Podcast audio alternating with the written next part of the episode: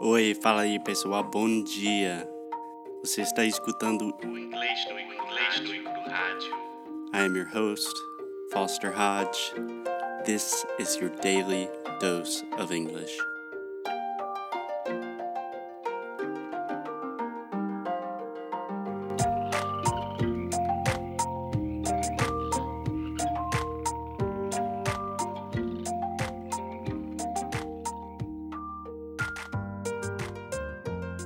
Hey guys, my name is Foster. I'm an English teacher and I'm here with Alexia. Alexia. How you doing, Alexia? I'm fine, and you? I'm doing great. Okay. Doing great. Where are we?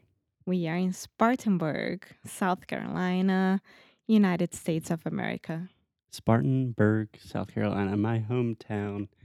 Quick etymology lesson. Berg, I believe, comes from, has Germanic roots, comes from German, and Berg means city. So Spartanburg is the land, the city of the Spartans. Wow. Are you a Do you know that? Spartan? We are Sparta! so, Lexi, um, what did you do today? mm, everything or one special thing that you want to know? I know what you did today for work. What did you just do? Physical activity. I went to Pure Bar. Pure bar. Pure Bar. Okay, let's try that word pure one more time. Pure. Okay, so this is a complicated vowel, but think about the word her. Pure. Her. pure. Same sound. Her. Pure. So what is pure bar? So, Pier Bar is one hour of exercises inside of a room that looks like a ballet room. Sorry, what are exercisers? What do you mean? People exercising? Yes. Yeah, I don't think we say that in English. Okay, so People exercising. of people ex- exercising inside of a room that looks like a ballet room. But instead of a flat ground, there is carpet. Oh, there's carpet in there. Yes. Okay, so you go into a room and there's a ballet bar, right? Yes. hence the name bar. Yes. Okay. And tell me a little bit more about it. Is it like yoga, Pilates? Is it for girls, guys? No, everyone can do it, but most of the students from there, the clients, or whatever you want to call yourself, The groupies, is bardistas. is they are most of them they are girls okay. from every ages, From all ages. from all ages. So anywhere from little girls, like five years old, to 95. No, no, no, no. From I think I don't know this thing. I don't know if they a- accept uh, th- if they have um uh, junior class or anything like this. But Class most for of- kids. yeah, but most of them they are from eighteen to eighty years old. Okay. But you don't know if there's an age limit or something like no, that. I don't know. Okay. So tell me, what is it? Get into Um, the, In Brazil, the we meat and have potatoes. in Brazil we have something that it's really really um, close to that that it's called ballet fitness but I never did ballet fitness um, but I already watch a lot of videos in YouTube videos on YouTube. on YouTube We always watch videos on YouTube. on YouTube and pure bar is harder than ballet fitness But okay, so first of all, you danced ballet for a lot of years, right? yes And I imagine ballet fitness is like a mix of ballet with some kind of crazy CrossFit type exercises. cardio exercises Okay. And you've never actually done this, you've just watched videos on YouTube, correct? yes Okay. So I would say to you, don't knock it till you rock it. You know what that means? no. Don't knock it till you rock it. Uh-uh. What do you Don't think it say- means? Don't say things that you don't know. Yeah, don't talk negatively about something But If I'm you not never talking tried it. about ne- I'm not talking negatively. You said Pure Bar was harder, and I you've think only seen that YouTube pure videos. bar is harder. I think that. Okay. Regardless, I think the phrase "Don't knock it till you rock it" Mm-hmm. is a good phrase and a great way to practice not saying the Volgagia Polyu. Okay, so the first time that I went to a class at Pier Bar, it was on a Sunday, um, Sunday afternoon at three o'clock, and I was One expecting, fateful day. I was expecting only five people inside the class, having the class, taking the class. Sorry, um, and then once I got there, there were 40, 40 girls. Forty. Uh huh. Party girls. And I was really, really wa- lost at once. Um, they start they start on the ground, and then you go to the bar, and then you have a ball, and then they have elástico. Elastic. I don't think that is the name of that. Yeah, we say like elastic bands. You're talking about the thing that stretches. You Yeah. Yeah. can say Eh, Um, elastic bands. and some Elástico. yeah, Não, and some aprendi alguma coisa hoje também. pesos Weights. weights. Weights. and you can choose which type of weight you want. Okay. Can I Uh, stop you real quick? Uh huh. Okay, two things. First, uh, can you say the word menina Menina. in English, please? Ah. Girl. Okay. And how about the word for the mundo World. and the word for esquilo? Squirrel. Excellent. Thank you. Excellent. The dark L combined with the R sound in words like girl, world, twirl, swirl, um, squirrel, etc. Extremely difficult sound in English, and Alexia has practiced it a lot. I'm an A plus student. Yeah.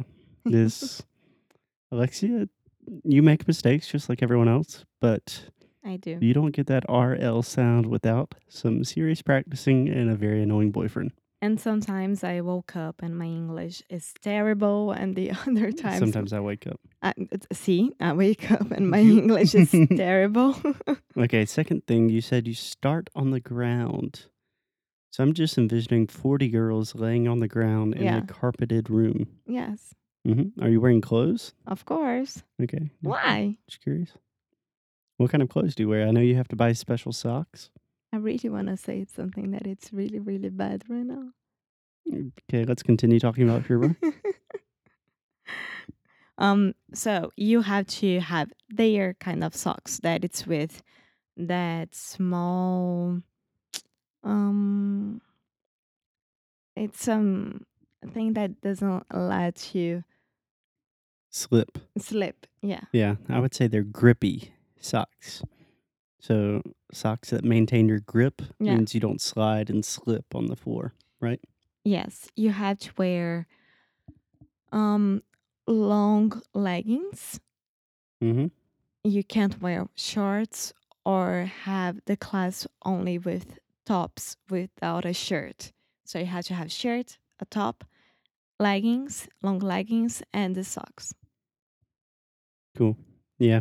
Alexia was angry that she tried to wear her uh, sports bra, and they said you need a shirt, right?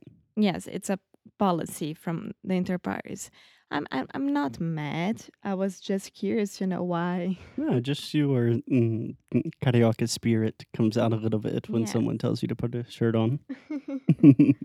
um, it was really hard the first time, but the second time, which I took here in Spartanburg, it was amazing. which, which, just a quick shout out to my city. The, uh, the company Pure Bar originated in Spartanburg. Right? Mm-hmm. And now Now it relocated to Denver, Colorado. Um, bigger and better things. But tell me, Alexia, uh, what about like the cultural aspect? What do you Because mean? I'm sorry.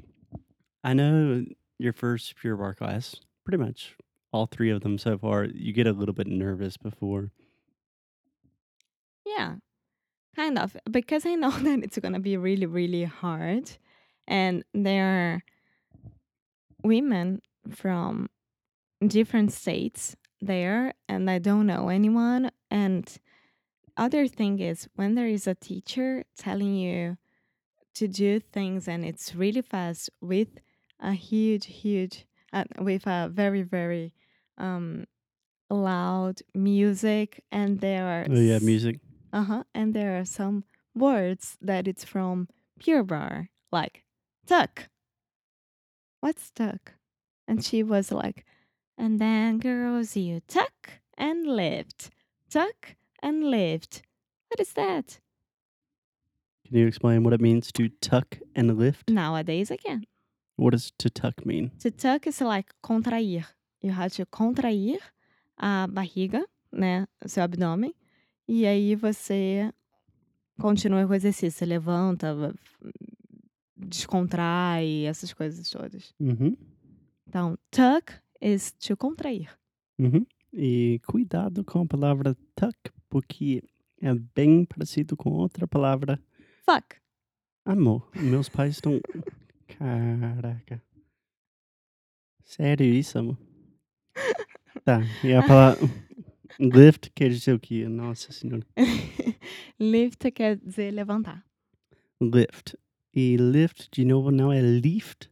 Lift. Esse aqui é o som do short I em inglês, que é tipo it, sit, his, miss, lift. Não é lift.